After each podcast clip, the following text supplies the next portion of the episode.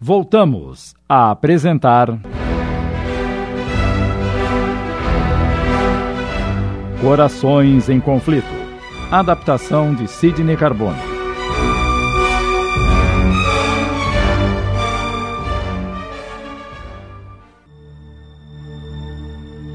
Olavo adentrou o terreno onde os ciganos estavam acampados e viu pedaços de carvão apagados, restos de uma fogueira. Virando-se para a menina que o seguira, perguntou irritado, como se ela tivesse culpa: Para onde foram os ciganos? Não sei. Chamando o cocheiro, Olavo ordenou que ele indagasse nas imediações se alguém saberia o destino deles. Ninguém, contudo, tinha informações.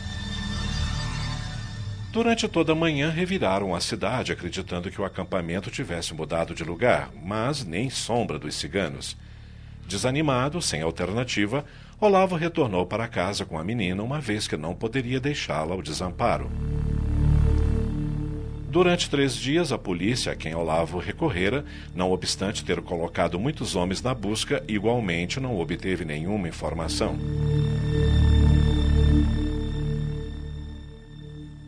Enquanto isso, a pequena Ivana, era esse o nome da ciganinha, sob os cuidados de Rose, a qual fora incumbida por Olavo, via os dias passarem sem muita preocupação. Criança que era, adaptara-se com rapidez à nova vida, infinitamente melhor do que aquela que levara antes. Não sendo afeiçoada a ninguém da tribo cigana, dele se apartara sem tristezas. A única lembrança boa que conservava era da mãe, pois, apesar das dificuldades, da fome, do frio e da miséria, ela sempre a tratou com carinho.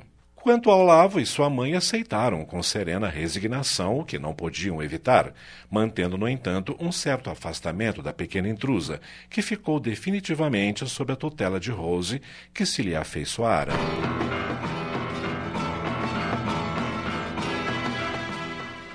Com o passar do tempo, a graça e a espontaneidade da criança foram conquistando os senhores, diminuindo as distâncias e criando um vínculo de afeto entre eles.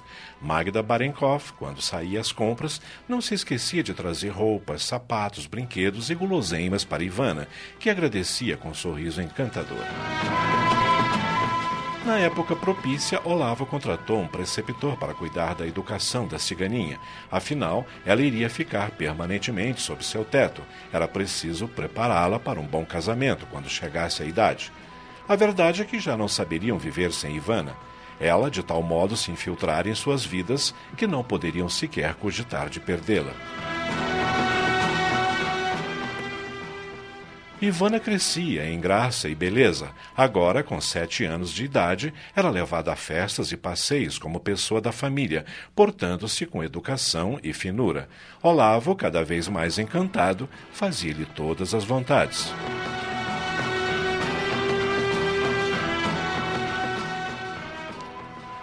Entre mentes, o rapaz começou a sentir-se poderosamente atraído pela criada Alexandra, fiel, contudo, às regras da casa, que não permitiam relacionamento mais íntimo com os subordinados, mantinha distância.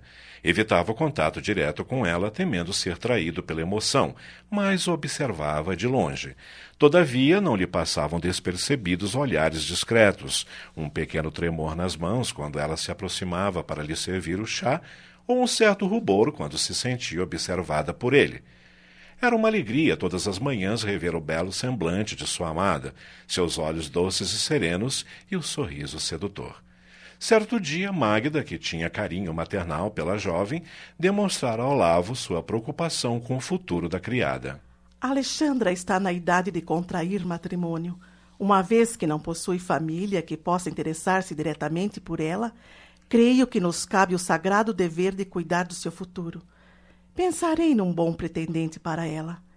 Entre os nossos criados, tanto aqui na cidade quanto no campo, não faltam rapazes sadios e trabalhadores que certamente ficariam felizes em tê-la por esposa.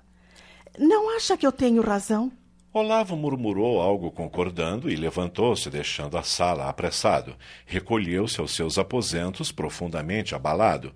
Uma onda avassalante de ciúme o tomara de assalto, um medo terrível de que a mãe viesse de fato a fazer o que estava planejando o dominou. O sangue subiu-lhe à cabeça, toldando-lhe a visão. A respiração tornou-se ofegante e o coração bateu acelerado. Então gritou para si mesmo: Nunca! Alexandra nunca será de outro homem. Somente naquele momento compreendeu o sentimento que o tomava por inteiro. Eu amo Alexandra. Amo-a com todas as forças do meu coração, jovem e impetuoso. Esboçou um sorriso feliz e compreendera que jamais amara realmente antes, nem mesmo quando julgar estar apaixonado e sofrer o abandono de sua eleita. Contudo.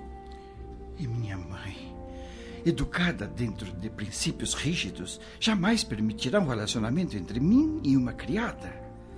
Pertencemos a mundos diferentes e opostos. Ah, mas não importa. Lutarei se preciso for. Eu a convencerei de que amo Alexandra e de que só serei feliz com ela ao meu lado. Não permitirei que mamãe a entregue a outra pessoa em hipótese alguma. E a partir desse dia foi ainda mais difícil esconder seus sentimentos.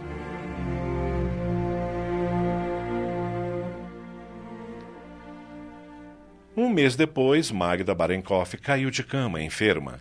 Nada grave, mas deveria permanecer no leito por alguns dias, por orientação médica. Como tivesse algumas coisas por fazer, incumbiu Alexandra de tomar essas providências. Assim, certa manhã. Alexandra.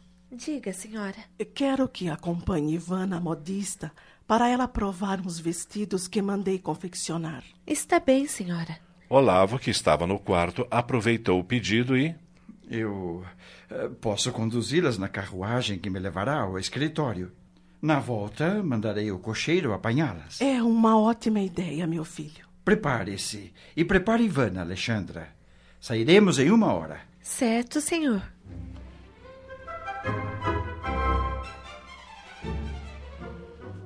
Na hora aprazada, as duas estavam prontas ao lado da carruagem. Olavo aproximou-se e não conteve admiração. Era a primeira vez que via Alexandra com trajes de passeio, uma vez que estava sempre de uniforme trabalhando. Sua beleza acentuara-se como uma flor que desabrocha repentinamente. Gentil, ele ajudou a subir na carruagem, dando-lhe a mão. Este contato fez com que um frêmito de prazer o agitasse.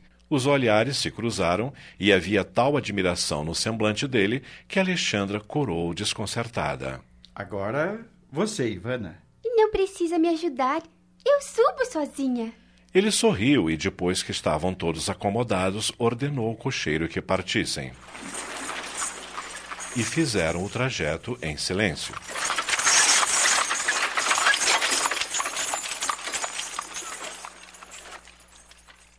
Chegando à modista em uma rua central da cidade, a jovem desceu, tomando a mão de Ivana, agradeceu.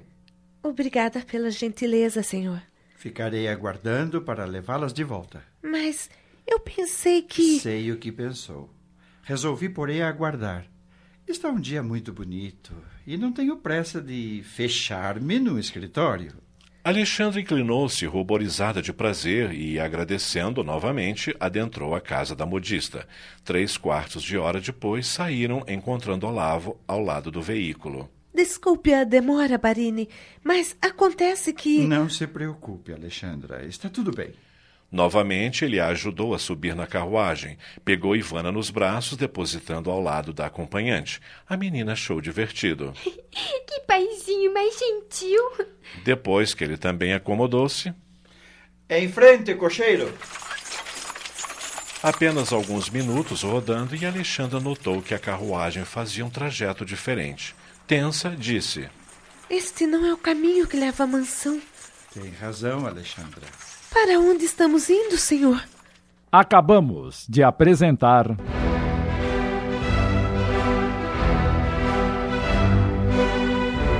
Corações em Conflito.